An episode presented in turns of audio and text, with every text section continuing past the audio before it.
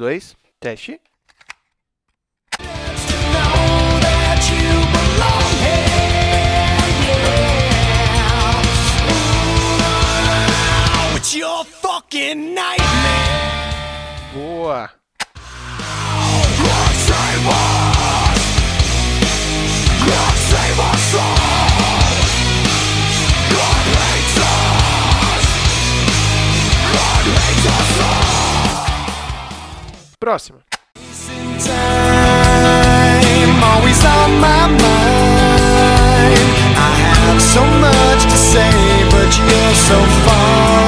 Away. Tá, agora sim, vamos nessa.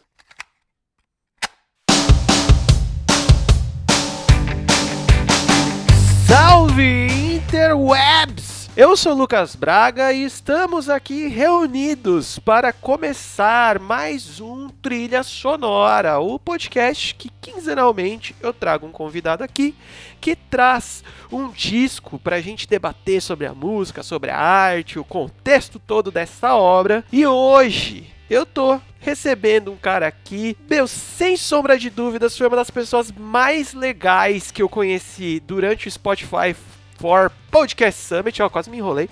O evento do Spotify que teve aqui em São Paulo em novembro do ano passado. Meu, trocamos uma ideia lá no, no evento. Depois a gente ainda deu uma estendidinha trocando ideia, tomando uma breja. Um dos responsáveis pela edição de um podcastzinho aí que eu não sei se vocês conseguem saber qual que é, chamado Nerdcast. Tá começando, meninos novos. E vários outros podcasts da rede Radiofobia. Criador e host do Pode Tudo no Cast e do genial Dumbcast, senhoras e senhores, Jeff Barbosa. Olá, olá, queridos ouvintes. Olá, Lucas. Uma honra estar, estar aqui. Mas não vai enganar seus ouvintes, não, falando que eu sou tão legal assim, viu? Não pode enganar eles, não, pô. Tem que ser sincero. Não falei em voz alta aqui quando estava chutando cachorro, batendo em mendigo. Relaxa, a gente, isso a gente tira. Só mais uma segunda-feira no, no, no universo Dumbcastiano. é verdade.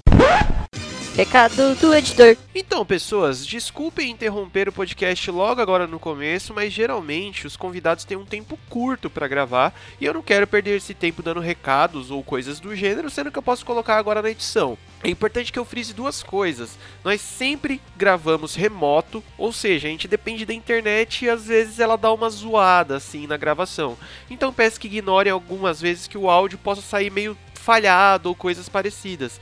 Na edição a gente tenta até consertar, mas nem sempre dá. O importante é focar no conteúdo mesmo. E outro ponto é que eu gravo sempre com bastante antecedência, então alguns trechos da conversa pode ficar meio datado, mas isso não tem problema, né? Você pode nos ouvir nas principais plataformas, é só procurar por Trilha Sonora Podcast ou ir em anchor.fm barra trilha sonora. Lá tem o nosso feed, o link direto para todas essas plataformas onde o podcast está disponível. E falando em seguir, aproveita para nos acompanhar também lá no Instagram e no Twitter, que além de a gente sempre avisar quando tem episódio novo, a gente também posta os memes de cada episódio que cada convidado gera. Então é isso, bora voltar pro episódio. Pô, cara, tô feliz pra caramba de você ter aceito esse convite, de ter vindo para participar com a gente. Não só pelo seu his- histórico podcastal aí, mas, mano, pelo seu histórico de música. Porque eu já vi umas coisinhas aí que você também é entusiasta, manda um som aí, né, velho? Pô, cara, um prazer, prazer foi meu pelo convite. Eu gosto muito de, de, de trocar ideias sobre podcast. E, e quando você troca uma ideia com alguém bebendo uma cerveja, já é tipo um, um laço de amizade a mais, né? Tipo, que já total. É, e eu sim, eu sou um pouco envolvido com música também, cara.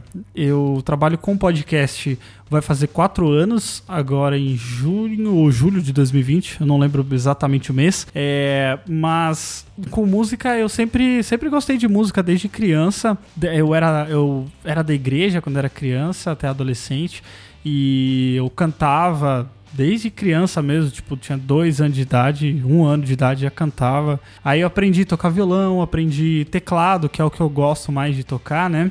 E sempre gostei muito, né, de, de música no geral, assim. A gente vai falar aqui sobre várias dessas etapas, eu acho, mas é, eu gostava muito de rock, né, e metal, especificamente. E hoje em dia eu sou muito mais é, eclético no sentido de gostar de vários tipos e não ter um, um estilo preferido, né, até porque como músico, a gente se obriga a, a, a conhecer de tudo um pouco, né? Para que a gente possa ter experiências diferentes e, e crescer mesmo o nosso repertório, né, cara? Porque quando você se limita, você não consegue ver além daquele arroz e feijão que você faz, né? Então, você conhecendo outras coisas é legal também para que a gente possa é, ter mais pluralidade conseguir falar essa palavra de primeira na hora de tocar, né? E aí eu, além de podcasts, eu tenho um canal no YouTube lá que às vezes, há, muito tempo eu não atualizo ele, é, mas eu tenho alguns vídeos de cover, de coisas que eu gosto de fazer, eu gosto de mexer com produção musical também. Então,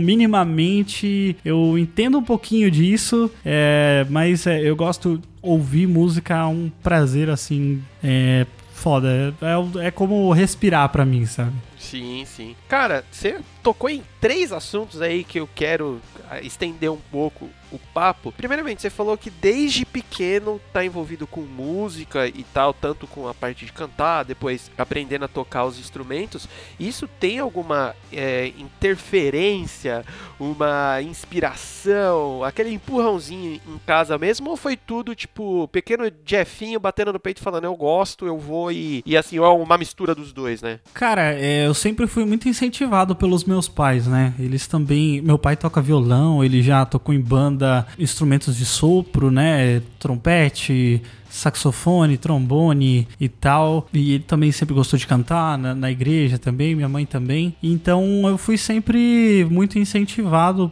por, por eles assim. Não uma questão de ser forçado, sabe? É do tipo, não, você tem que cantar, sabe? e tipo, foi um negócio que veio de, de berço mesmo, assim, sabe? Pra mim era muito natural a gente, durante a semana, meu pai pegar o violão e que inclusive esse violão que tá, que você tá vendo aqui na webcam é, é do meu pai também e eu gosto muito desse violão, que apesar dele não ser uma marca tão boa, ele tem um som muito bom. E era normal pra gente sentar assim uma noite e começar a cantar e eu tentar pegar já algumas coisas, então para mim foi sempre muito natural, né? Nunca foi algo, sei lá, tipo, nunca foi um negócio tipo, nossa, eu vou começar a aprender. Foi, tipo, era, parecia um movimento natural das coisas, sabe? Eu, eu aprender um instrumento e cantar, sei lá. Pô, high five virtual aqui, velho, porque você falando de tipo. Eu, eu me transportei totalmente pra minha infância desse negócio de, tipo, meu pai pegando violão à noite, tipo, depois do trampo, meio estressado. Ou não necessariamente estressado, mas, tipo. Cansado, né? Voltando do trampo ali, tipo, a minha mãe fazendo a janta, por exemplo, meu pai pegava o violão dele no quarto e metia um, metia um som. Meu pai. Na, eu, talvez seu pai também era assim, que tinha as revistinhas de acordes lá, de, de música e tal. Meu pai tem até uma. Tem, meu pai tem uma caixa gigantesca dessas revistas. Aquelas revistinhas que tinha música de Chitãozinho Chororó, essas coisas? Mano, meu pai é. O, o, meu pai eu costumo dizer que ele é o tiozão do churrasco, o tiozão do Badauê, tá ligado? Então, tipo assim, o que você quiser que imaginar e pedir pro meu pai tocar, ele vai tocar. Tocar bem é uma coisa.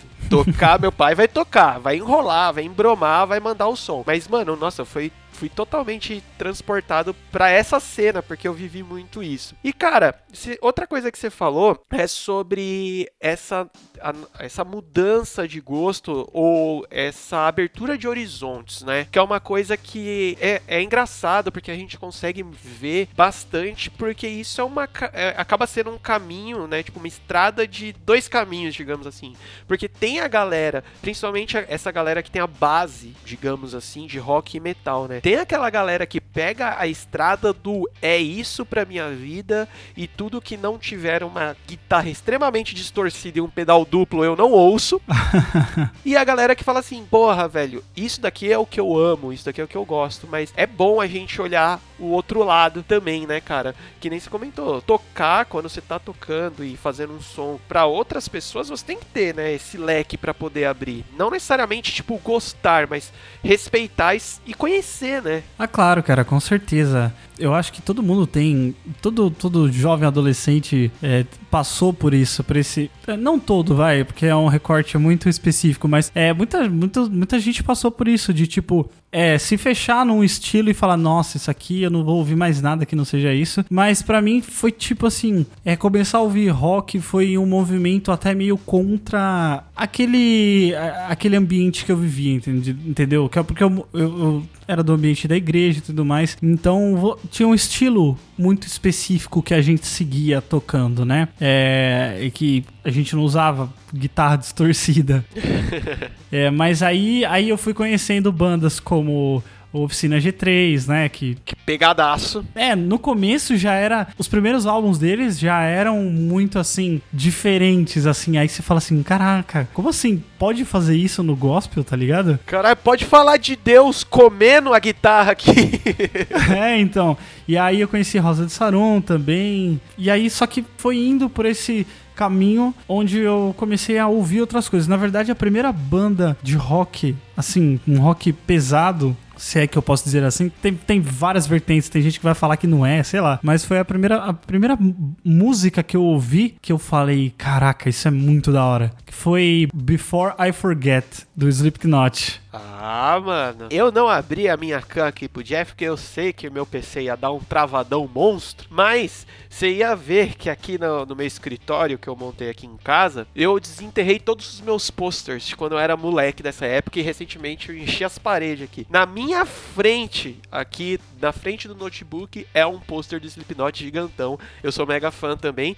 E também mais um high five aqui, ó. Ó, primeiro high five foi a parte do, do pai tocando violão. O segundo high five, que eu passei meio que por cima, mas eu já ia voltar, foi a parte dessa iniciação musical de começar realmente a tocar dentro da igreja, que eu também fui assim, mano. Participei de grupo de jovens e a porra toda. E agora, não só Slipknot, mas o Before I Forget também, que foi a minha música de entrada pro Slipknot. Olha aí, caraca. Sim, cara, eu lembro de. É, o nego vai me zoar depois disso, mas eu conheci Slipknot Before I Forget, que pra mim é uma das melhores músicas até hoje deles, no Guitar Hero. Ah, pode crer. E olha que, mano, eu tenho um primo que era mega fã de Slipknot, mas na época que ele era mega fã de Slipknot, eu tinha 5 anos e me cagava de medo. Aí quando eu fui jogar Guitar Hero e eu vi isso também, ó, outro high five aqui pra gente. Vou fazer, um- vou fazer um, um bingo aqui, que daqui a pouco a gente.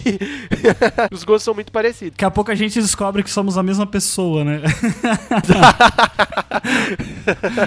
Mas, cara, esse negócio que você falou aí, rapidinho, só uma cutucada nos haters. Galera, sim, Slipknot ainda é pesado. É uma banda foda de metalzão, sim. A gente sabe que existe, sei lá, o Saravá Metal do cu da Suécia, que é muito mais pesado. A gente sabe disso.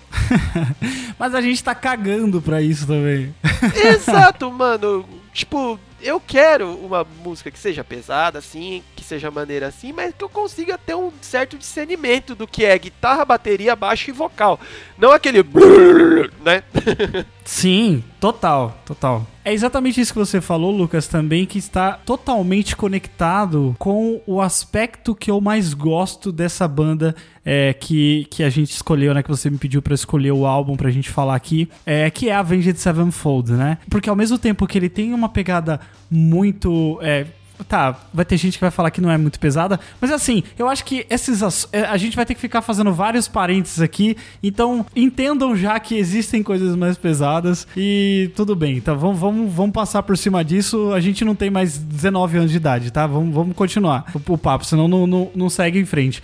E é exatamente por isso que eu gosto tanto, porque ao mesmo tempo que você tem os gritos, os screams, né? É, você tem a parte melódica das músicas, que é muito fantástico. O, Shadows, ele tem uma voz rasgada que Porra, é muito, é muito gostoso de ouvir, sabe? E além disso, os solos, né? Os solos. A coisa que eu mais gosto do Avenged Sevenfold é o lance dos solos duplos, né? Que o Sinister Gates e o Zack Vengeance fazem de estar um do lado de um fone, o outro do, do outro lado, e aquilo vai cruzando e vai uma loucura. É muito. É, é muito. Isso foi o que mais me prendeu, assim. Porque eu fui conhecendo o rock é, com o Slipknot, né? Comecei por Before I Forget. é, aí eu fui conhecendo outras, outras músicas deles e tal. Foi bem na época que eles lançaram aquele, aquele álbum do Psychosocial, né? O All Hope's Gone. All Hope is Gone, exatamente. Foi nessa época. É, inclusive, tinha um amigo na escola que a gente gostava muito de Slipknot. Ele chegou a comprar uma jaqueta igual desse álbum. Ele gostava muito. Nossa. A gente gostava tanto de Slipknot que uma vez a gente fez um. Era um trabalho de, de, de artes onde a gente precisava fazer. Ah, não. Não, não, não, não, não. Cara, vai to- a gente realmente é a mesma pessoa, porque eu vou desenterrar aqui, porque eu fiz um trabalho de artes e fiz máscara de Slipknot. Vai se fuder. Então, aí, aí o que, que a gente fez? Tinha que fazer com biscuit, né? E aí ele fez a máscara do, do baterista, né? Do, eu não vou lembrar o nome do cara, é Joey alguma coisa, né? Isso. E eu fiz a máscara do percussionista, o Chris Fan. Pinóquio lá. O Darigudo é o Pinóquio, exatamente. Hoje em dia eu acho too much, assim, uma banda ter dois percussionistas, mais bateria, mais DJ, mas enfim. Não, DJ até tudo bem, porque. Mas. É, porque tem Linkin Park, que é bom demais também, né? E eles fazem bom uso do, do DJ. E aí, passando a conhecer outras coisas, outras bandas, foi na mesma época que eu conheci Tenacious D também. Genial. É, muito foda, cara, muito foda. O filme, o filme da, da a Paleta do Destino é incrível. E aí eu, eu conheci o Avenged Sevenfold, foi a primeira música que eu ouvi deles, foi Afterlife. Foi assim, foi amor à primeira vista, um negócio inacreditável. E eu comecei a gostar muito porque. E aí eu, eu tinha um amigo que ele tocava toca guitarra, ele toca muito mais do que eu. Eu sempre fui mais o cara da base, bem, bem de boa, sabe? Eu nunca fui. Eu não manjo solar na guitarra, né? Eu toco mais teclado. E, e era legal porque eu sou destro e ele, era, e ele é canhoto. Que da hora isso, velho. Então aí dava certinho, né, pro, pro, pros dois guitarristas do Avenged Sevenfold. E ele era muito bom de ouvido, cara. Ele pegava. E, e aí o fato das, dos solos serem separados, um em cada fone, ajudava também, porque ele tirava um por um. Então ele tirava o, o solo, a, uma- a- a- o, o soprano, né, que seria a, a voz principal do solo. E aí ele aprendia e tirava a segunda voz ouvindo pelo outro fone. E aí ele me ensinava essa segunda. E aí a gente fazia junto. Tem um vídeo, inclusive, que eu até te mandei, né? Que tá no meu Instagram. Sim. É, a gente fazendo a introdução de Afterlife e tocando assim. desse- era, era bem legal. Era, foi um momento assim. Eu devia ter uns 18 anos, sei lá. Mas foi um momento muito legal da minha vida, cara. Você falou de um aspecto dentro do Avenged Sevenfold que foi a minha primeira banda desse estilo, né? Hoje em dia o Avenged ele saiu um pouco, né, desse estilo que o pessoal chama de metalcore, mas foi a primeira banda que eu conheci que intitulava, né, metalcore na época. E velho, esse negócio de solo dobrado, dá, daqui a pouco a galera vai começar a me encher o saco de tanto que eu falo isso nos episódios, mas dá um volume, mas não volume no sentido altura, né? Um preenchimento. espacial da coisa tão foda, tão genial. E assim, já vamos começar a rasgação de seda pra banda, porque a banda é foda, são todos músicos animais. E assim, eu já tive a oportunidade de assistir um show deles ao vivaço, assim, é muito bom. E cara, quando entra nesses solos dobrados, Sinister Gates, talvez o melhor guitarrista da geração dele, Zack Vengeance, um puta guitarrista também, porque pra acompanhar o, o Sim deve ser uma coisa absurda. E cara, mas no ao vivo, assim, isso você consegue perceber até quando você vê é, vídeo de show. Quando começa o solo, aí você vê o quanto o Johnny Christ, que é o baixista, é foda também. Porra, é verdade. Porque ele segura a, a base ali, velho, inteiraça, assim, e tipo, não fica aqueles buracão que você fala, ih, tá faltando a guitarrinha base ali. Não, velho, ele tá lá, o baixo sempre estaladão, assim, gordo e tal, e não fica buraco. Né? Então, tipo, aí você vê o quanto que essa banda é realmente, tipo assim, sei lá, velho, é, é quase que a gente, eu já vi a história do Avenged Sevenfold, eles são realmente amigos de infância e tal, mas é, se não fosse isso, eu até poderia falar, porra, isso daí foi uma banda montada em estúdio. De tipo assim, pega um guitarrista, dois guitarristas foda, Pega o melhor desse aqui. é, pega o melhor disso, disso, disso, disso, porque os caras são realmente muito fodas, tecnicamente falando, né? O Avenged Sevenfold eu também tive o prazer de, de assistir o show deles ao vivo. Eu acho que inclusive foi o mesmo show que foi o SWU, né? Infelizmente não foi o, o SWU, velho. Me caguei tentando ir, mas não consegui ir. Eu fui num show deles do, do Hail to the King, da turnê do Hail to the King, mas foi aqui em São Paulo mesmo. Ah, então foi mais recente, então. Foi, é, assim, aquele recente de cinco anos atrás. Recente entre as. É, sim, sim. É porque eu fui, acho que era 2011 quando eu fui, sei lá. É, não é- foi o primeiro SW que teve, né? Sim. E foi logo, eu acho que foi um dos primeiros shows, logo que lançou Nightmare, né? E que é, inclusive é, é o álbum que eu escolhi pra gente falar aqui, né? Tem todo um significado das letras e tudo mais por causa do T-Rev, né? Do The Rev. Eu nunca sei falar o nome dele, mas enfim. O pregador, o reverendo, o reverendo, vamos chamar de reverendo Foi na época que o Mike Portnoy entrou, né, Pra fazer ah, as gravações ali desse álbum. Ele tava indo pra shows com eles e foi uma experiência muito foda. É, porque o lance do, do baixo, realmente, quando você tá ouvindo no ao vivo, que você tá no local, que o som foi preparado pra você ouvir aquilo, é, é inacreditável, é muito foda. Mas a gravação, especificamente a transmissão que rolou no Multishow, é, se você se você pega pra ouvir, principalmente as primeiras músicas, eu, eu achei zoado, mas eu não tenho como culpar o Johnny, Johnny Christ por isso, pelo baixo. Porque eu acho que o cara que mixou aquilo lá, mano, não é possível. Porque parecia um berimbau, tá ligado? O cara tocando baixo. Não, tipo, é sério. Você bota aí no, no show do SWU, do, do Multishow, que foi transmitido, puta, as primeiras músicas é. Pareceu, cara, ia jogar uma capoeira no começo lá, não é possível, cara. Mas assim, no ao vivo, o bagulho tava diferente. O engenheiro de áudio, né, foi, foi, foi, foi God ali. E foi uma experiência incrível pra mim. Eu lembro até hoje que eu fui nesse show por causa do Avenged Sevenfold e por causa do Linkin Park também, que é uma, uma das bandas que eu gosto muito. Tinha também, de quebra, ainda teve Queens of Stone Age no mesmo dia. Então foi incrível esse, esse dia. Teve Pixies também, mas eu fiquei meio puto com Pixies porque eles ficaram enrolando, porque o, o Linkin Park tava atrasado. E aí os caras tinham que ficar enrolando. E aí eles falavam, ah, nós vamos embora, hein? Aí ia embora, falava, ufa, acabou. Não, voltava. Porra, eu não sei quantas vezes eles cantaram aquela música do, do, do, do filme do. Clube da Luta? Ah! Nossa. E aí, mas assim, na hora que o começa o toque de Nightmare no show e que entra o Sinister Gates, cara, eu não, foi uma sensação muito foda. Foi muito foda. Porque o, o Sinister Gates, é, eu acompanho o canal no YouTube deles, né? E é muito legal o conteúdo que eles fazem de revisitar as músicas, né? Eles pegam o arquivo da gravação de, sei lá, Almost Easy. Daí eles vão lá e vão vendo track por track, o que que eles colocaram. Aí eles vão trocando ideia e falam, ó, isso aqui a gente fez assim. Aí a gente, ah, isso aqui era desse jeito. Aí depois a gente mudou, sabe? Pô, eu acho muito legal esse. É, é como eles mostram o processo criativo. Porque é, não tem muito que uma regra, né, pra isso, né, cara? Às vezes as pessoas. as- cada banda, cada músico tem um processo criativo diferente pras coisas, né? E quando a gente vê isso no, no canal do YouTube deles, eles explicando como é que eles chegaram naquele timbre e tudo mais, é muito legal de ver. E eu que sou curioso, rato de estúdio, é, é muito, muito bacana poder ver o por trás das. das das ondas sonoras. É uma ótima dica pra quem tá ouvindo aí. E é, tipo assim, não precisa você nem ser tão envolvido com gravação e coisas do gênero.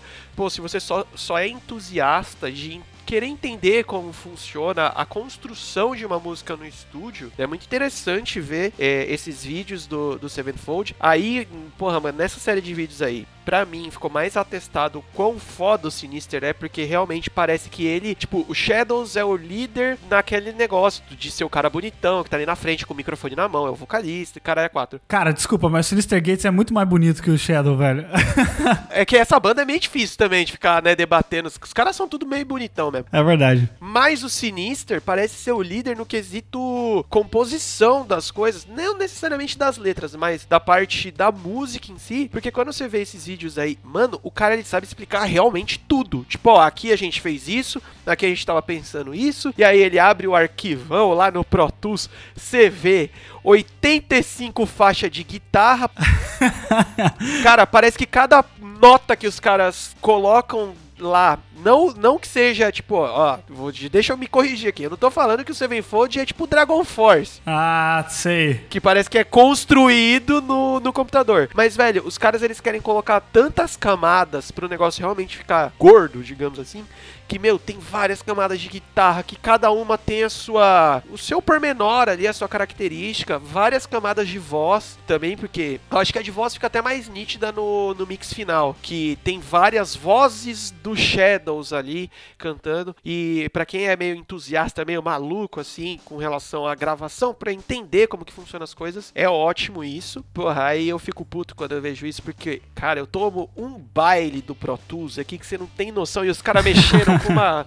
É, querendo ou não, é o trampo deles, né? Mas enfim. Sim, os caras ganham com isso, né? Eu, eu só queria falar também do. Você tava falando das camadas de vozes e tal. Uhum. É, eles mostram algumas coisas que nem aparecem na música. Você não percebe. Sim. E, e, tipo, era. Eu, eu lembro de um vídeo lá, não lembro exatamente qual música que era, mas era tipo uma faixa de áudio do, do reverendo lá fazendo um ruidinho com a boca, falando uns negócios estranhos, sabe? E aí os caras colocaram isso e você não percebe no, no, no corpo da música, mas é um, um, um easter eggzinho, um negócio a mais ali que é muito legal você ver a construção disso tudo. É aquele negócio, né? Que tipo, quando você dá o play com a, a mix fechada, né? O, o, material final, você não ouve isso. Só que se você tira isso do meio da música depois, você fala: Eita porra, tá faltando coisa aqui, velho. Sim, cara. É, tem um negócio até no Nerdcast de RPG que aconteceu que, que tem exatamente esse item que você falou. O Nerdcast de RPG é um dos, dos trabalhos mais incríveis e fodas, assim, do grupo Jovem Nerd, né? Hum,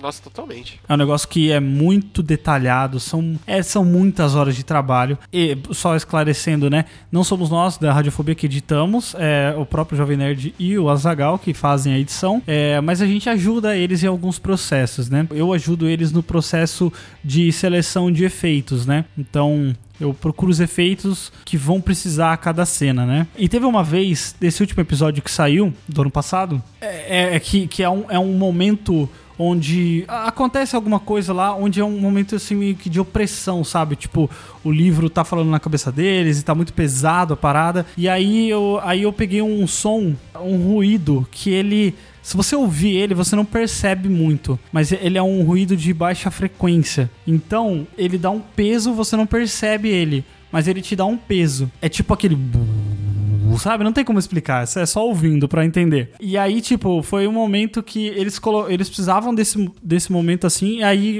eu, eu lembro do, do, do, Alexandre me falar que, tipo, cara, eu não ia colocar esse som porque eu vi que não tava aparecendo, só que quando eu tirei ele, tipo, deu outra, outra parada, sabe? Aí então, esse som nesse momento específico, mesmo que não seja tão aparente, se você tira, ele faz muita diferença. Nossa, totalmente. É tipo, porra, é o melhor exemplo, eu acho, que você deu aí, né? Porque realmente, velho, nerd, os Nerdcasts de RPG, eles são, sei lá, mano, obras-primas fonográficas, podemos dizer assim, da parte de áudio, da forma que eles mexem, é uma parada tão absurda. E porque, né, velho, é, eles estão criando cenas com sons só, né? Então é um bagulho absurdo. É foda. E dentro da música, cara, isso às vezes passa muito mais despercebido, porque tem muito mais coisa acontecendo junto. Então, assim, eu vou até falar rapidinho aqui de uma história que meu pai falou. Meu pai também foi metidão à música, a música, eu já comentei. Meu pai teve banda e meu pai tocava percussão na banda. E eles foram fazer uma gravação, é, eles fizeram um EPzinho, acho que de 3, 4 músicas só. E o meu pai tinha uma música que ele tocava tumbadora. Tumbadora, para quem não sabe, é como se fosse um bongô, só que gigantão, grandão, assim, se toca ele em pé, né, na verdade. E aí, meu, ele falava que, tipo, pô, você, você ensaia, quem teve banda sabe que é isso, né? Você ensaia para caralho antes de ir gravar, e quando você grava, você grava todos os instrumentos separados. Hoje em dia ainda é, é, existe sim gravação ao vivo, e eu não tô falando ao vivo de tipo show. Existe a gravação que você coloca todo mundo dentro de estúdio, toca e grava aquilo ali, mas é bem mais raro acontecer hoje em dia, né? Isso aí acontecia bastante na época dos Beatles. Mas, meu pai falou que beleza, foi fazer a parte dele, mano, era uma passagem, assim, de, de tumbadora, coisa de, sei lá, velho, 30 segundos. Deram um play, ele tocou, e tocou igualzinho, tal, os caras, tá errado. Ele foi lá, mano, afinou a tumbadora de novo, tocou, tá errado. Os caras, caralho, mano, não tá, tipo, ele tocava, ele dentro do estúdio, ele tava tocando, ele tava ouvindo o som e tava certo.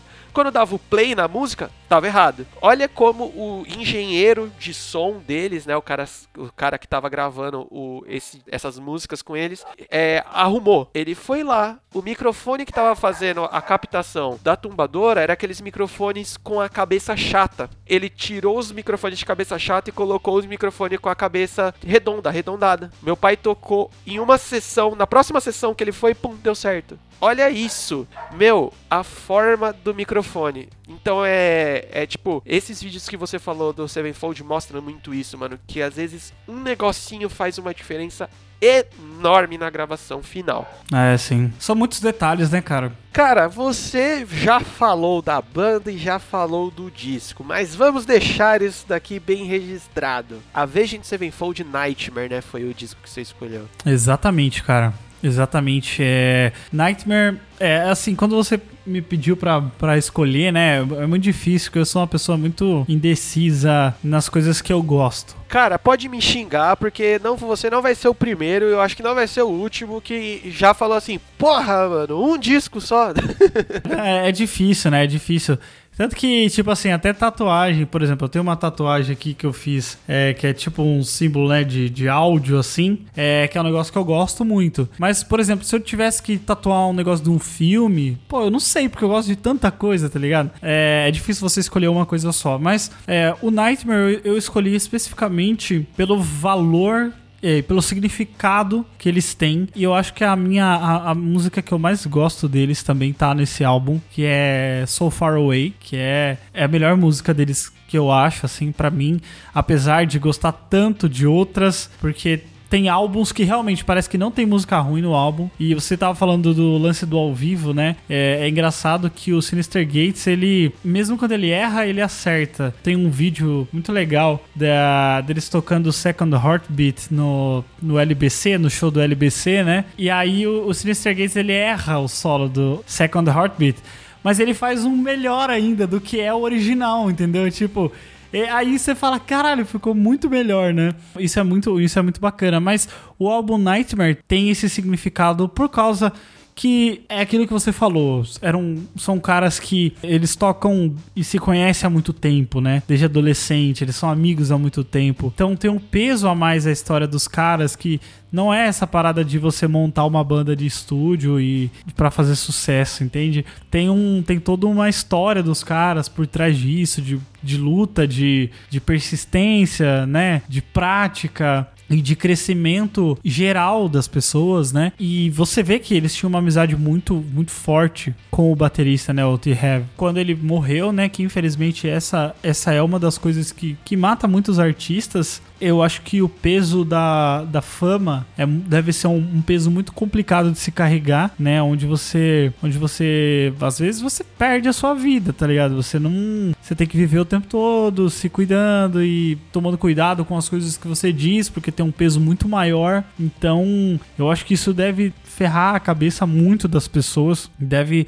é, ser muito problemático que as pessoas acabam apelando para aliviar a dor delas de alguma outra forma, né? É, e aí acabam com essas fatalidades e acabam perdendo suas vidas, né? E é um problema que geral e, e que fica muito ruim para quem fica também, né? Então, tanto que esse álbum ele já estava pronto assim, todas as músicas já estavam escritas e tudo mais para esse álbum. E aí o T-Heavy faleceu. E aí os caras pegaram e reescreveram todas as músicas. Tipo, todas as músicas do álbum, os caras reescreveram, porque não ia condizer com o sentimento que eles estavam sentindo naquele momento.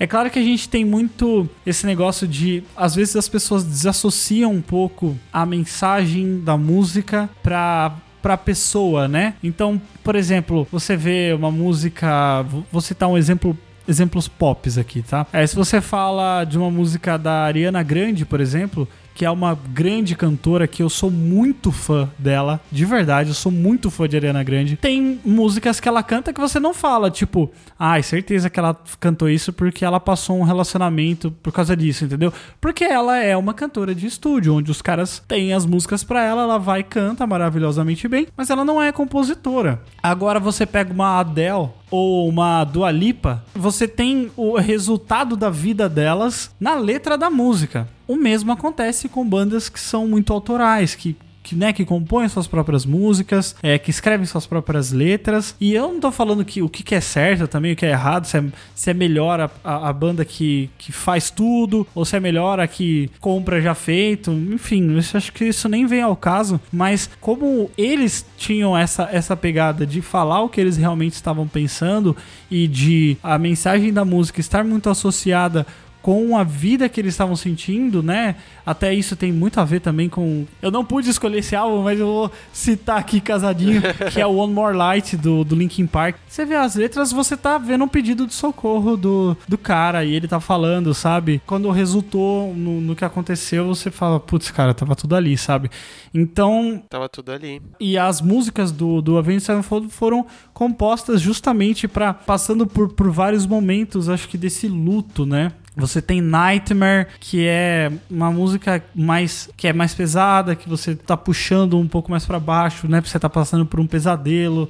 É, aí você tem outras músicas e aí você chega em So Far Away, sabe? Que é uma música muito linda, é, que fala de amizade. O clipe deles é incrível, esse clipe deles. Nossa, é, é chorável. É chorável demais, é muito foda. E você tem os caras falando da saudade, né? Pura, né? De sobre, sobre a pessoa, né? Da perda da pessoa total. Então, é o fato dos caras terem refeito todo esse álbum para ter esse significado do que eles estavam sentindo, sabe? Eu lembro até hoje, no, no show do SWU, porque o The Heavy ele sempre tinham partes, né, que ele cantava é, da música. Eu não tô bem lembrado agora se era Afterlife, alguma outra música que eles cantaram lá, que tinha uma, uma um trecho onde o The Heavy cantava e eles colocaram essa parte junto no, no ao vivo e aí tipo apareceu o telão dele abraçado com os outros caras e tal. E é, foi muito emocionante, cara. Tipo, todo mundo, a galera toda cantando assim, se olhava, tinha gente chorando ali, porque realmente é uma banda que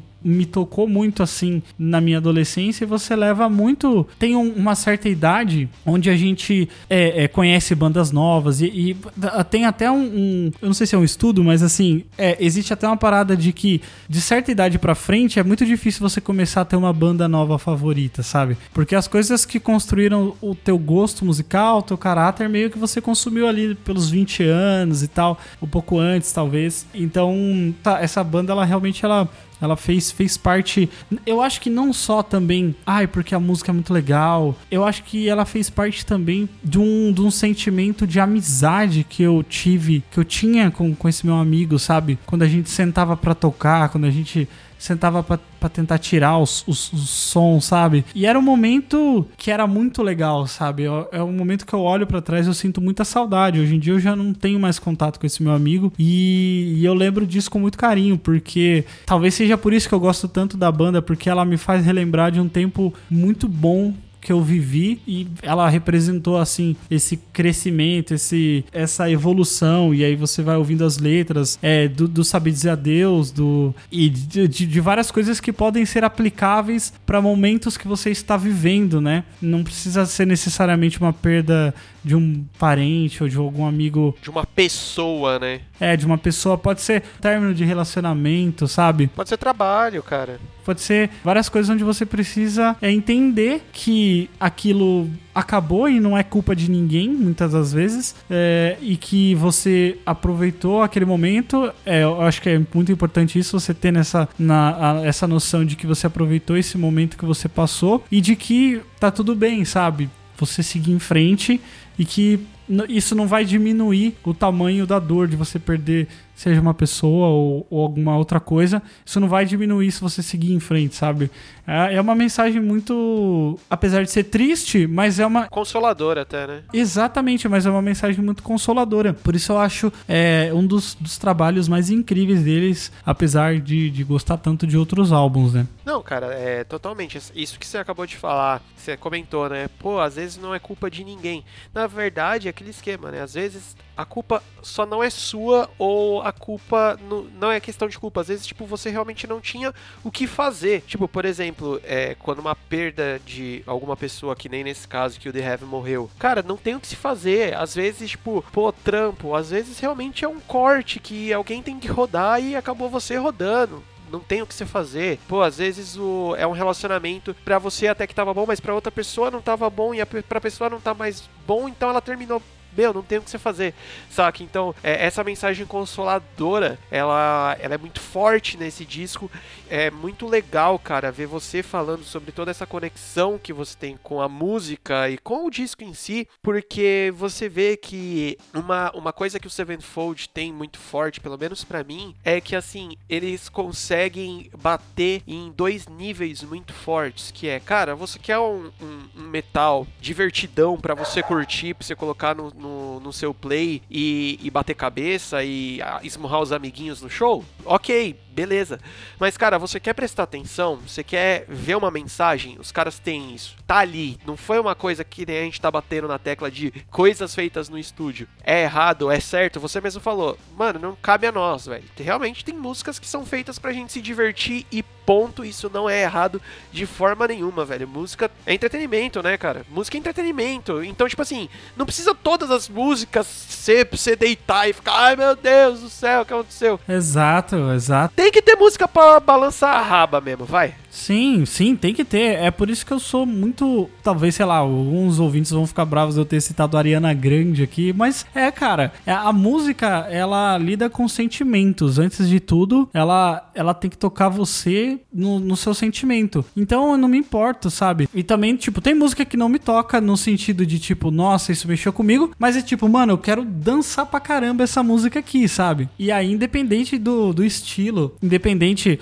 tipo, falando de criações. Tem bandas para todos os gostos, né? Você e tem, tem gostos diferentes. Às vezes você quer um negócio mais de boa mesmo, ou às vezes você quer um negócio mais é, é, pessoal, um negócio mais é, que você vê o artista por trás disso tudo. Mas eu acho que botar uma regra do que precisa ser ou não, acho que não cabe a gente. Eu acho que cada um escolhe o que é bom para si e sem ter que ficar pedindo desculpa por gostar disso, sabe? Não, mano, totalmente. Cara, depois de um tempo, eu também fui muito. É, cresci muito dentro do, do rock, do metal, como meu gosto principal. E uma coisa que eu depois de um tempo que você fica um pouco mais velho, que você passa da fase adolescente babaca. Que adolescente babaca é redundância, né? Então.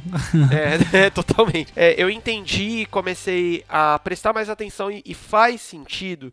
Que é tipo assim, cara, é, duas bandas que a gente citou fácil aqui, né? Slipknot e o próprio Sevenfold. Meu, desde, sei lá, dos meus 18, 19 anos, eu tenho o costume de fazer um churrascão com os meus amigos no meu aniversário. Cara, churrascão comendo, todo mundo se divertindo, pá. É legal colocar um Slipknot e um Sevenfold Sevenfold, cara, é muito pontual para você colocar um Slipknot e um Sevenfold num rolê desse, saca? Mesmo todo mundo sendo metaleirão e todo mundo gostando. Mas é muito pontual. Mas, meu, se a galera pediu, até compartilho aí. Eu tenho uma playlist no Spotify chamado Blackzera Popzera. É só Timberlake, é só 50 Cent da vida. É só aqueles, mano, aquele popzera, blackzera dos anos ali, dos anos 2000, anos 10, saca? Que é aquele negócio divertido. Isso faz sentido, saca? O metalzão, velho, ele vai ser mais da hora para você realmente ouvir no seu fone quando você estiver sozinho ou no show. Mas no meio da galera, mano, é, é melhor outras coisas é melhor uma música para você só se divertir, ponto, já era. Né? É, eu, eu acho que tem momentos também, né, Lucas? É, é diferente. Tipo, você fala, ah, porra, eu adoro MPB, mas você não vai colocar MPB na balada pra, as pessoas dançar, sabe? Tipo, Caetano Veloso é foda, mas. Mas não, não é um ambiente para você, entendeu? Ou então você vai num, num concerto e aí vai tocar metal, bate-cabeça, Zipnote dando soco na cara dos, dos participantes. Então, tipo, tudo tem, tem seus momentos, né? E eu acho que você respeitar também. Porque, é claro, é muito legal você poder ligar o tipo de música que você gosta numa festa. Mas, porra, mano, não seja aquele cara chato, sabe? Que vai. Nossa, não vou embora dessa festa porque tá tocando pop. Ou tá tocando funk agora, eu não quero ouvir. Aí vai lá o cara e muda pra um, pra um sei lá, pra um, pra um Dream Theater, sabe? Que 20 minutos de. Eu adoro, eu adoro Dream Theater, mas tipo, 20 minutos de introdução pra o cara começar a cantar, manos, é foda. Tipo, não é um ambiente pra você, sabe? E aí, aí depende também das pessoas que estão lá, né? Se a pessoa, se, que nem você falou, se os caras são gostam desse tipo de música, eu até brigo às vezes um pouco com a minha namorada nesse sentido, porque às vezes quando a gente fazia festa, é claro que agora a gente tá né, em isolamento social, mas é, quando a gente fazia festas assim aqui em casa, ela fazia a playlist dela e ela achava que a playlist dela era a única coisa que tinha tocar. Eu falei, mano, deixa as pessoas colocarem outras coisas também. Então, tem um amigo meu que gosta de um rock. Falei, cara, ó, aqui tá a playlist, adiciona umas músicas aí. E aí a gente vai tocando no aleatório durante, durante a festa, porque, né, você tem, é legal agradar todo mundo, né? É legal você poder agradar assim. Pô, e também é da hora lá no meio, mano. Funkão comendo, depois esses popzinho comendo, pô, aí no meio do, do som colocar um, um, um metalzão, uma roqueira que todo mundo curte, faz essa quebrada, é legal, é divertido, porque também é aquele esquema de, da mesma forma que todo mundo que é do metal e do rock gosta de alguma coisinha da popzeira, ao contrário também rola, viu? Então, acontece. Mas, cara, uma coisa que eu quero falar aqui, que eu ganhei mais uma estrelinha aqui nesse episódio, é que mais um episódio eu consegui que você falasse, respondesse as perguntas sem eu perguntar. Isso é ótimo. que eu sempre tenho umas perguntinhas que eu deixo anotado, tipo, de base, que é tipo, ah, por que, que você escolheu o disco? Como você conheceu o disco? Ligação que tem com o disco? Mano, você já mandou tudo, isso é a melhor coisa possível, porque o papo está fluindo, e isso é, tipo, ótimo, não deixa aquele negócio engessado. Mas, cara, vamos passar rapidinho, já que a gente já tá um tempão batendo papo aqui, pras músicas, porque uma coisa que você comentou, e é o apelo que eu também faço em todo episódio, é da galera voltar a ouvir um disco inteiro, sabe? Pô, é legal, claro, você pegar os hits, pegar os singles e deixar esse, esse ou aquela música na sua playlist. Mas, cara, quando você ouve o disco inteiro, você entende um contexto, você entende o que a banda tava passando e o que a banda quer passar. Esse é um disco ótimo, é um ótimo exemplo para isso, porque você vê várias nuances, é, até do luto deles, né? De a gente vamos começar a falar já, porque aí vai ficar um pouco mais explícito. Por exemplo, a gente começa em Nightmare, que você já até comentou. Cara, é o pesadelo dos caras, mano. É um dos melhores amigos deles falecendo. É, e é o, o Shadows é, esbravejando ali, mano, toda a dor de uma perda repentina, digamos assim, né? A raiva, na verdade, da perda repentina, né? Totalmente, né, cara? Assim, alguns álbuns ele. É, é bem isso que você falou. Ele, às vezes, ele conta uma história, né? É, eu gosto muito também quando as, as, as bandas elas fazem uma ligação de uma música pra outra, sabe? Na mix, assim, parece que a música ela já mudou. Tipo, você não vê a, a, a- a alteração, sabe? Você não vê o corte da música de uma música pra outra. Parece que ela já, já começa e é, é bem legal isso. É, mas sim, cara, Nightmare tem essa total essa pegada de tipo ser um meio que um grito, né, do, do, do cara sobre tudo que eles estavam passando, né, sobre o sentimento de de putz, sabe? Eu acho que é o eu acho que o Nightmare é tipo o desespero inicial que você sente quando você recebe uma notícia muito ruim, né? Você é puxado pra baixo, que é ju- justamente a, o que a letra fala, né? É, que eu ia falar aqui, dragged you down below, down to the devil's show. Quer dizer, te arrastou lá pra baixo até o show do diabo, pra ser seu convidado para sempre. Então, tipo, é o, você fala, mano, não tem, não tem chão, você perde o chão, você não sabe o que fazer, você fala que isso aí vai ser seu pesadelo, vai ser sua vida pra sempre agora, né? Nossa, totalmente, velho. E aí a gente tem nessa faixa, na parte, digamos que instrumental da coisa, um bom resumo do que o Sevenfold tá, né? Na época do Sevenfold, porque ou até da do que é o Sevenfold. As duas guitarras comendo do começo ao fim, né? O, o baixão que a gente já falou do Johnny Christ, mano, fazendo. Quando você vê, ouvir todas as guitarras dobradas, claro que na, na gravação fica um pouco mais difícil de, de perceber porque eles colocam mais outras guitarras, né? Mas você sente aquele baixão, velho, segurando o rolê todo e aquele esquema. Pra mim, é uma das melhores linhas de baterias. Assim, vamos falar, né? O Nightmare é de 2010, então vamos colocá-los dos anos 2000 pra frente. É uma das melhores linhas de bateria dos anos 2000 pra frente. Criação do The Have. Antes dele morrer, essa música estava pronta. Tanto que se você procurar na internet, tem uma, uma versão que os fãs fizeram mesclando a demo que o The Have gravou com a final já com o Mark Portnoy. E, mano, é uma linha de bateria muito técnica, velho. Pedalzão duplo comendo, é, vários usos de, de uns tamborezinhos menores, assim. É um bagulho absurdo, né? Ah, e, e eu, eu acho, eu faço um convite também às pessoas elas prestarem atenção não só no solo de, da música Nightmare, mas na base. Ela tem uma base muito cadenciada no momento do solo, que ela parece que ela até muda o ritmo, sabe? Um pouco. É, é muito legal quando você para pra, analisar, pra, porque eu, quando eu tocava com o meu amigo, eu parei justamente pra, fazer, pra fazer essa parada. Então é, é muito legal também você é, prestar atenção nessas coisas, né?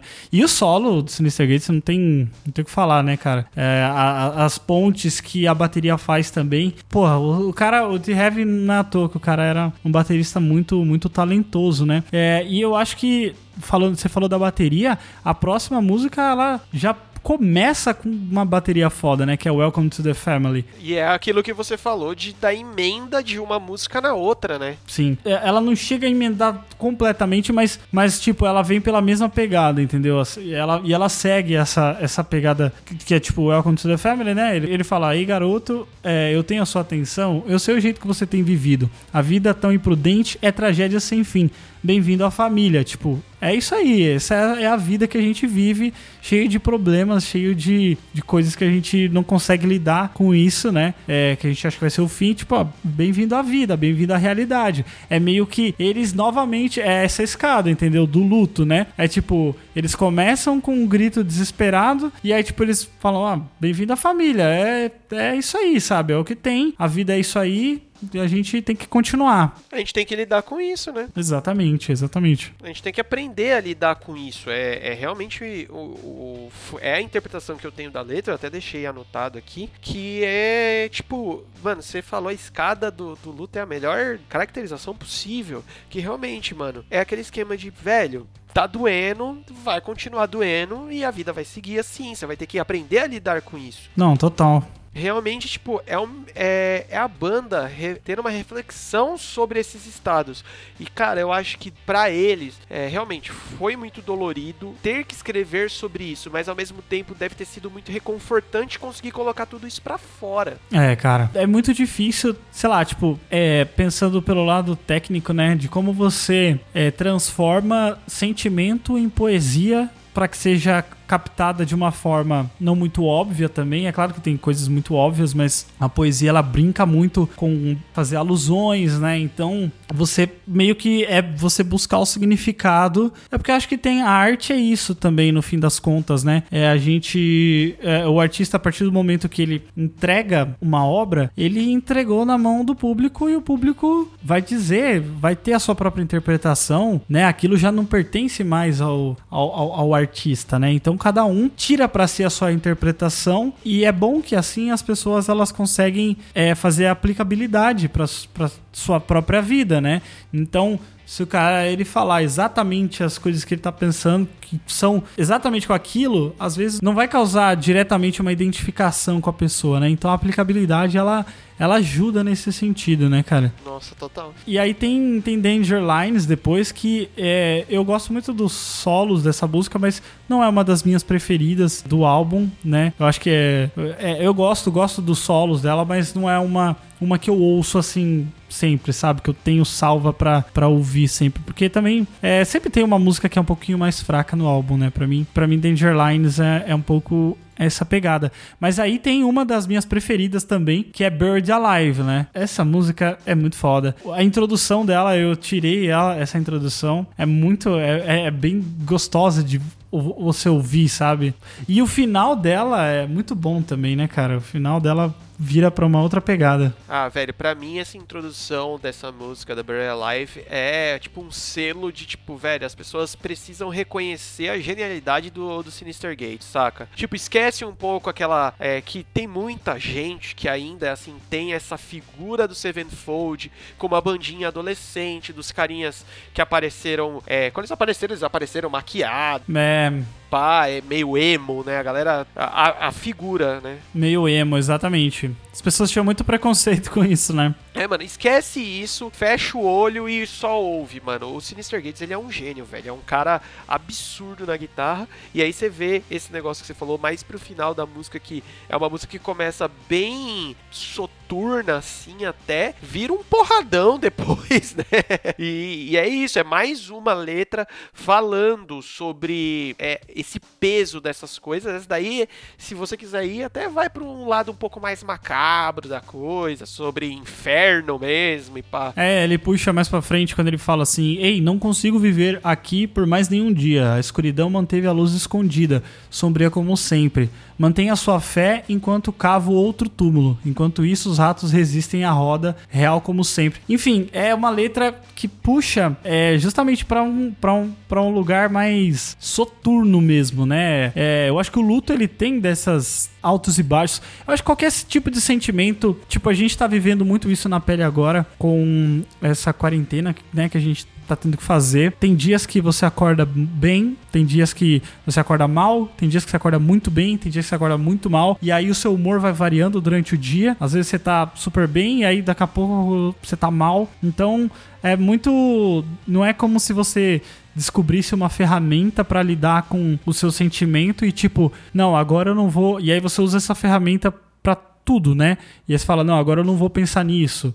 Ou não, agora eu não vou. E não é assim, né? Nós somos seres humanos, Nossa, quem dera, né? porra, né? Quem dera se fosse, né? Mas nós somos seres humanos, então a gente é, é muito mutável, né? Gente- às vezes a gente tá bem, às vezes não tá. E aí essa Bird Alive, eu acho que dentro dela mesmo, ela, ela mostra isso. Tô- não tô falando nem até em ligação com as outras músicas do álbum, mas essa mudança entre o começo, o meio e o fim. Você vê que ele começa mais de boa, aí ele vai, pega um mais pesado e no final ele regaça mesmo é, pra, pra, um, pra um negócio mais negativo ainda, né? Exato. Cara, dando sequência, a gente tem talvez uma música é, meio que esquecida pela banda. Eu acho que eu nunca vi eles tocando ao vivo. Total. Eu não lembro dela também.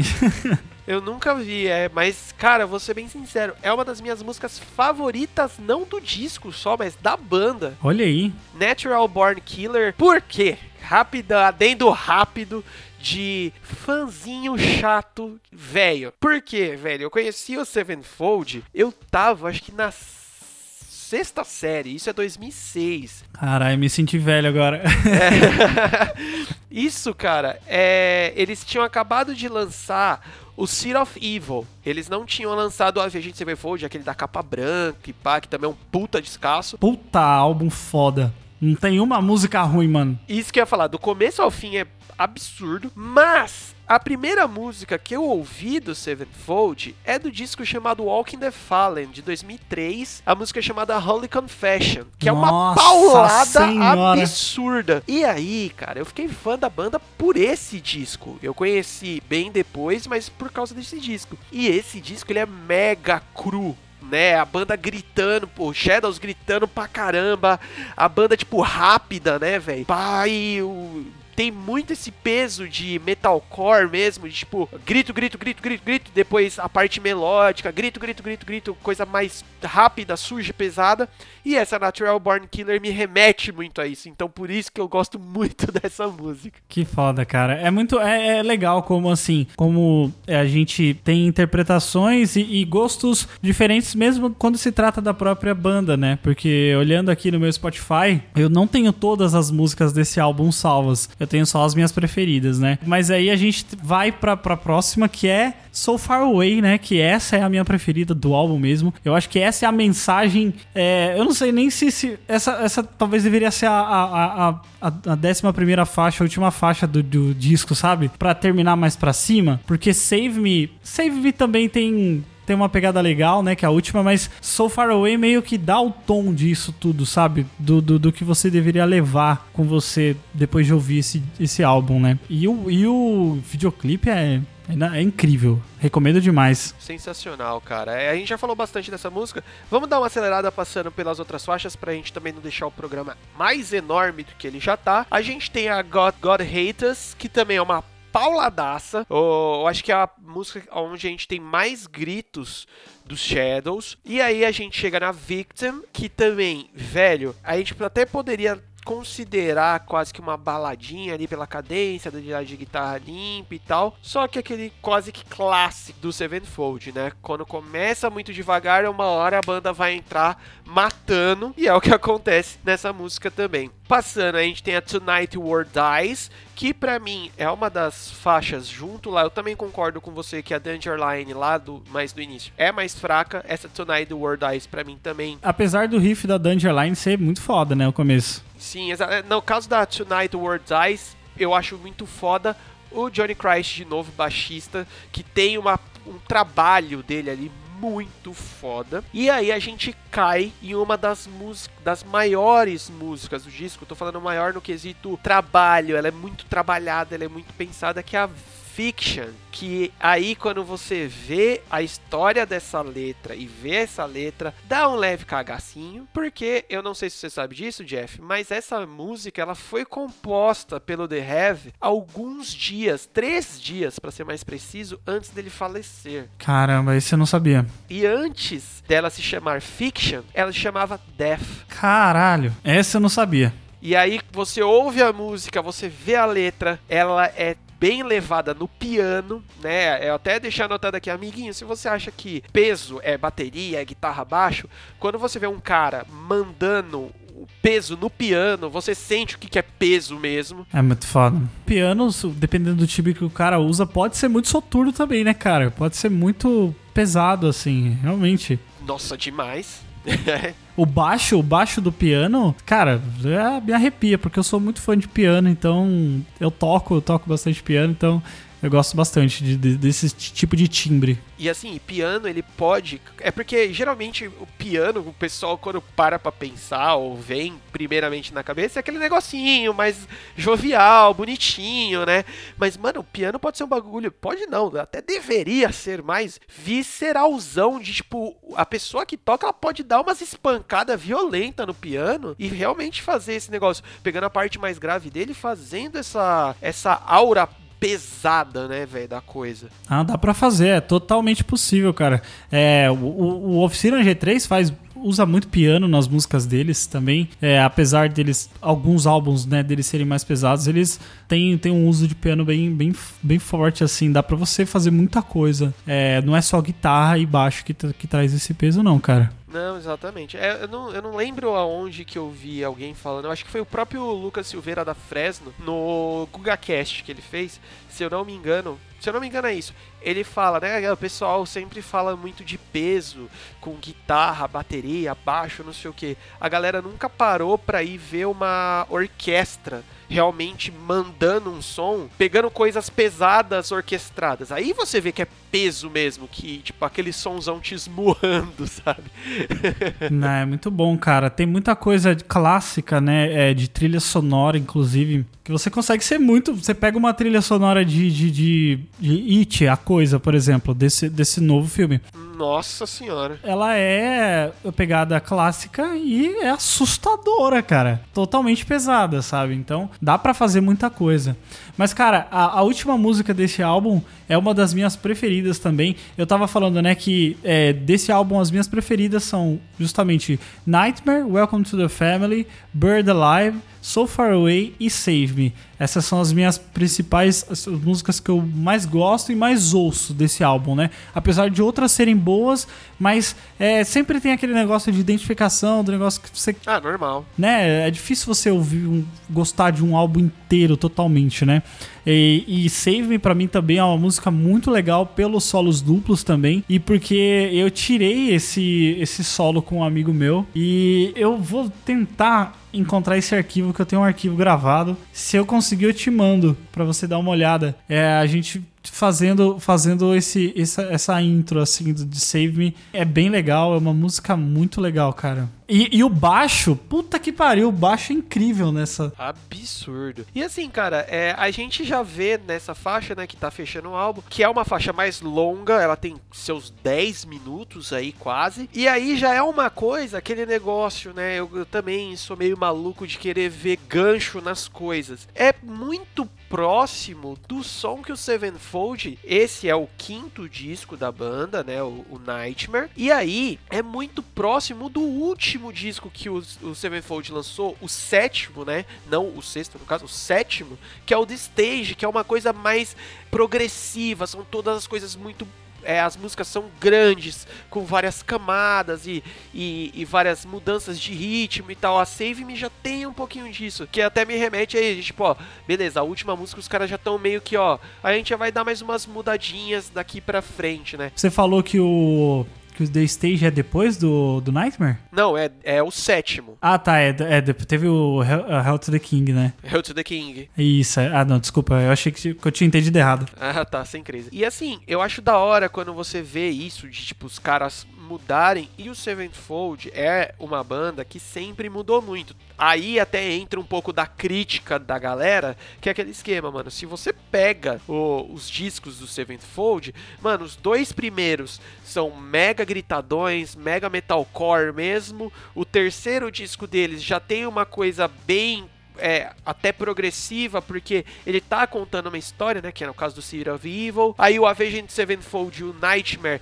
é praticamente quando eles encontram uma, uma característica deles mais mesmo. Tipo, isso é Sevenfold, a gente não tá tocando é, nada tão rotulado, a não ser nós mesmos. Tem o Hell to the King, que pra mim é um puta disco de heavy metal mesmo, sabe? Heavy metal quase que clássico, coisa de Iron Maiden, Judas Priest, coisa do gênero, sabe? Claro que com a roupagem mais, mais nova. E o último que é o The Stage, que aí, mano, aí é sacão de influência, que tem coisa pra caralho neles. É, eu tenho um- uma crítica é, a fazer, não à banda, mas aos alguns fãs né, da, da banda. Eu tenho um amigos, inclusive, que já me falaram isso, que é, gostavam, porque, porque assim, a Avenged Sevenfold é- era uma banda meio underground antes, né? Então, não, não digo underground porque underground pode ser muito mais específico. Mas enfim, eles eram uma banda pequena que nem todo mundo conhecia. E por volta desse desse é, antes de Nightmare, eu acho até, foi quando eles começaram a crescer muito, né? E teve gente que parou de ouvir porque os caras ficaram famosos. Tipo, o cara parou porque ah, agora todo mundo conhece, agora todo mundo ouve, sabe? Eu acho isso tudo bem, eu acho que tudo bem, né, o gosto da pessoa. Ah, se o cara lançou uma música diferente, um estilo diferente que não te agradou, por exemplo, tem muita gente que não se agrada com os álbuns novos do Linkin Park. E tá tudo bem, mas você falar, pô, o cara tá famoso, eu não vou ouvir mais, eu acho meio idiota, sabe? Apesar de que os novos álbuns do Avenged, como The Stage e o Hell to the King, eu não gosto muito. Eu gosto de uma música ou outra. A Hell to the King eu gosto da música principal. Eu acho que eu gosto de Acid Rain, que é do álbum Hell to the King. Mas do The Stage, cara, eu vou te falar bem a verdade, eu não consigo gostar de nenhuma música. Falar bem a verdade, não desceu. É, pra mim também não desceu. Não, não foi. É, eu não sei, cara. Eu, eu não sei se. Eu não sei o que que foi e eu não acho nem que, tipo assim, ah, eu queria buscar aquele mesmo timbre, aquele Avenged Sevenfold. Eu acho que não foi nem isso. Porque eu super sou a favor de mudança. é, tanto que eu gosto muito da- das músicas novas do Linkin Park, desde quando eles lançaram aquela mais puxada pro pro eletrônico mesmo, né? Que tem Robot Boy, tem. Porra, tem vários, várias músicas muito legais, assim, bem puxadas pro eletrônico até. É, Waiting for the End também é muito foda. Mas, tipo, a música ela tem que ser chiclete pra mim. Ela tem que, eu tenho que gostar do timbre, eu tenho que gostar do solo, eu tenho que gostar. E The Stage, nenhuma música deles é, bateram pra mim. Mas o que eu não, não acho também que, nossa, acabou a banda, sabe? Eu acho que tem coisas tão boas. Inclusive, eu recomendar pras pessoas o show Live in the LBC foi lançado agora em março, né, no Spotify, a versão em áudio, né, do show. Então tem todas as, as trilhas lá, vocês vão poder ouvir é, Second Heartbeat, que eu falei que é a- aquele solo que o Sinister Gates erra e depois ele, ele, ele refaz isso melhor ainda, fica muito mais foda. É, nesse show também teve músicas como Seize the Day, que é uma das que eu mais gosto também deles, que tem essa pegada de boinha, começa de boa e depois né, vai, vai mais forte. É, Afterlife, Beast and Harlot, Critical Acclaim, Almost Easy, Little Piece of Heaven. Little Piece of Heaven é incrível, porque o The Heaven ele faz a, a voz da, da mulher, né, naquele momento que o padre tá casando. Os caras é, é muito foda. É, tem Gunslinger também, que é muito bom. Eu amo essa música, velho. Bad Country, Scream. Puta, ó, mano, esse show. É sensacional. Ele é sensacional do início ao fim. Tipo, é um negócio que às vezes eu tô em casa, eu coloco no YouTube pra, pra assistir. E, e é muito foda porque eles são. Eles são muito legais no palco, sabe? O Shadow, ele tem. Ele tem um jeito muito foda de falar com o público. Eles são divertidos, né, cara? Eles são divertidos, é exato, cara. Eles estão lá se divertindo, tocando e se divertindo. estão lá pra dar um show. É até, até engraçado no final, quando eles falam que estão indo embora, daí os caras. Daí as luzes se apagam totalmente no show, né? E aí aparece uma filmagem deles, tipo, dentro da banheira. E aí o cara vem e fala, ô, ainda tem que tocar a última música, vamos aí. Aí o, o Johnny Christ sai pelado, assim, sabe? Ah, e é muito é bom, isso cara. aí os caras começam a tocar Little Piece of Heaven. É, é, é muito foda. Eu também, apesar de eu ter escolhido, né, o, o Nightmare como um álbum que significou muito pra mim, por lembrar desse momento da minha vida, esse show, eu infelizmente eu só vi através da, do, do, do, do vídeo. É um das, dos melhores shows, assim, pra mim, da banda. Junto, é claro, com o SWU, que ficou no meu coração por ver os caras a poucos metros de distância, né? Puta, mano, esse DVD que você comentou, ele é sensacional. Ele é foda, foda. E assim, e ele não tem essas músicas do Nightmare pra frente ainda, né?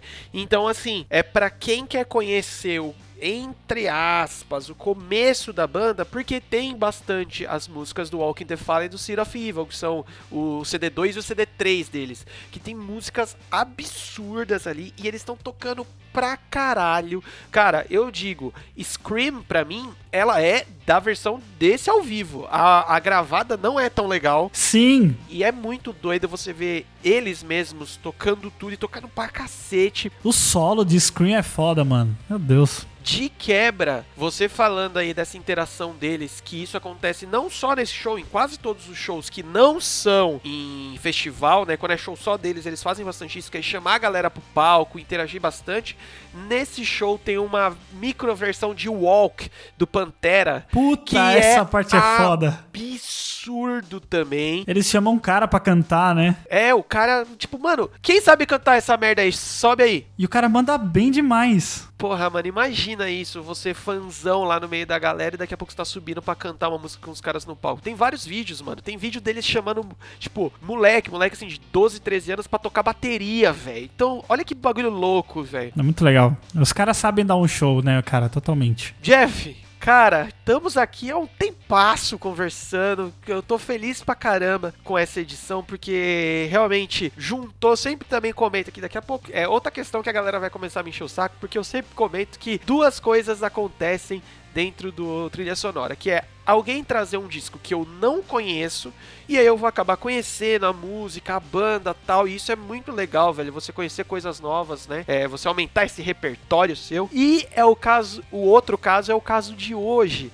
que alguém traz um disco que eu já conheço, que eu já gosto, que eu fico animado pra caramba pra falar, que aí rende bastante. Então, velho, além de tudo, de você ser um cara gente boa pra caramba, tô muito feliz, cara. Muito obrigado mesmo. Cara, eu que agradeço. É, a gente tá falando por bastante tempo aqui, mas eu ficaria por muito mais falando de Avenged Sevenfold, que eu gosto muito. Eu fiquei muito feliz quando soube que você gostava também. E pra mim é o maior prazer, né, cara, é revisitar esse. Isso foi esse é, a gravação desse episódio foi uma oportunidade pra eu revisitar esse esse momento da minha adolescência também, que eu já tava saindo do ensino médio quando eu, quando eu conheci. E, e para mim foi, é muito legal poder revisitar isso e reouvir música músicas, né? Que a gente. Porque assim, agora na era do Spotify é muito fácil a gente pegar um álbum, né? Antigamente, quando eu conheci a banda, eu tinha que ir atrás dos MP3, caçar e procurar. E aí vinha numa qualidade bosta, aí você baixava. aí você baixava, sei lá, um episódio de Naruto ao invés de ser uma, uma música. O que também não é ruim, porque assistem Naruto, né? Mas assim. Mas então hoje em dia é muito mais fácil pra gente conseguir revisitar. E, cara, sempre tá no meu Spotify como é, as mais ouvidas do ano. Sempre tem uma ou duas músicas é, de Avenged Sevenfold no meio. É, naquelas. ah, tem aquelas mix, né? Seu Daily Mix. Então sempre tá lá entre Linkin Park, é, Avenged Sevenfold e várias outras bandas que eu gosto demais. Ela tem esse peso muito grande pra mim. É, ouvir as músicas é como você voltar no tempo, sabe? Você lembra o que você estava fazendo naquele momento, você lembra, você lembra de tudo, você lembra das pessoas, você lembra do sentimento que você tinha. É incrível como isso fica na sua memória auditiva de você ativar quando uma nota específica toca daquele álbum, você fala, putz, cara, tava acontecendo isso e isso na minha vida. Então, pra mim foi um grande prazer, cara, participar. Estou disposto aqui quando você quiser me chamar de novo pra falar sobre outros álbuns. Super topo, porque tem muita coisa. Eu tive que ficar um tempo pra conseguir pensar é, em qual álbum eu queria falar, porque eu gosto tanto do Avenged Sevenfold quanto outras bandas, como Linkin Park também, que é incrível. Então, pra mim foi o maior prazer. Estou aí à disposição e espero que você tenha gostado e que os ouvintes também gostem do resultado final desse episódio. Nossa, mano. Não, com certeza ficou show de bola. E com certeza eu vou te encher o saco pra você voltar aqui pra gente falar mais de outras bandas. E assim, cara, a gente já pode ficar tranquilo porque a gente já tá numa época que, por exemplo, já virou, já já tá liberado a gente gostar de nu metal, né? Porque na época não podia gostar de nu metal, que era chato, porque new metal não podia. Mano, já tá chegando na época que a gente já pode falar que gosta de Sevenfold de boa, que todo mundo vai assumir que gosta também.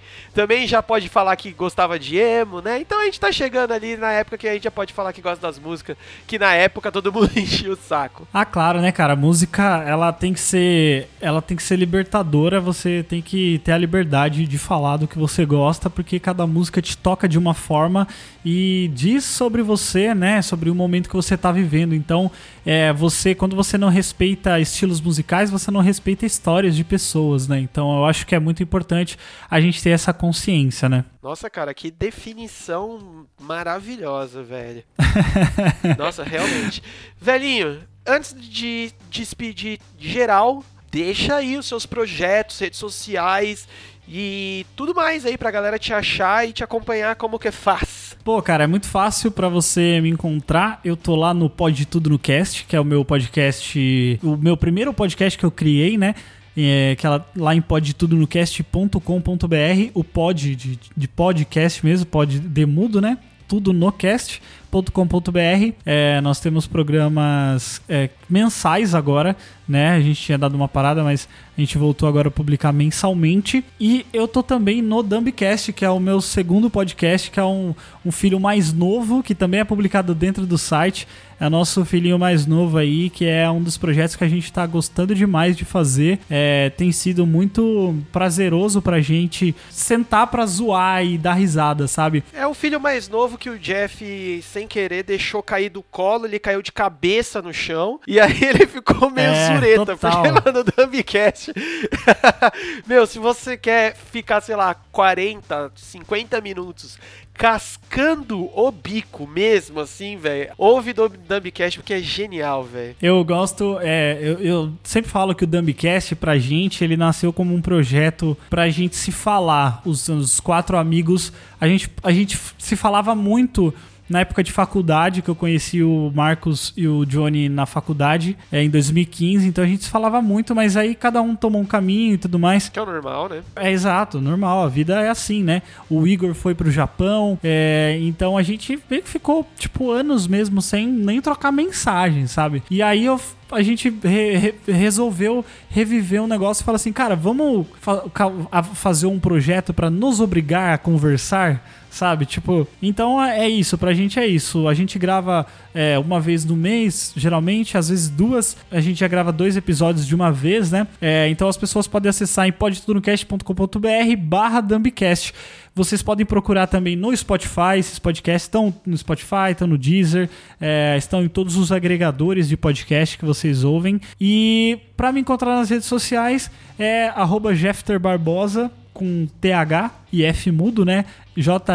J-E-F-T-H-E-R Barbosa. E me procura por, procura por Jeff Barbosa, que vocês vão encontrar aí na- nas redes sociais, Instagram e Twitter, que é o que eu mais uso. E é isso aí. Pessoas, sigam o Jeff e principalmente, mano, esses dois projetos dele, porque é realmente dois podcasts muito, muito legais, cara. Eu acompanho, é, é até meio errado, assim, suspeito de falar pra não ficar muita rasgação de seda, mas são dois podcasts que eu acompanho e gosto muito, tá ligado? Tô mega feliz do, do Pode Tudo ter voltado. E, pessoas, ouçam isso, porque realmente é, é pessoa que manja fazendo podcast, não é uns, uns, uns qualquer que nem eu.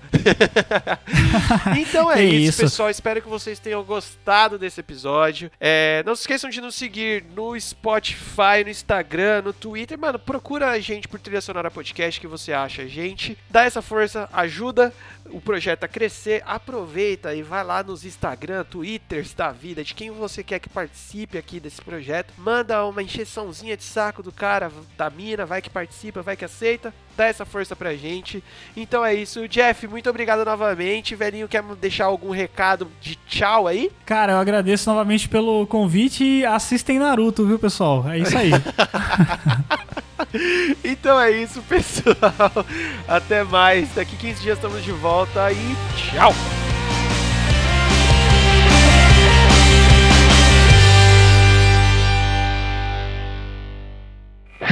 Podcast editado por Lucas Braga. Contato via Instagram em arroba lucasbraga35.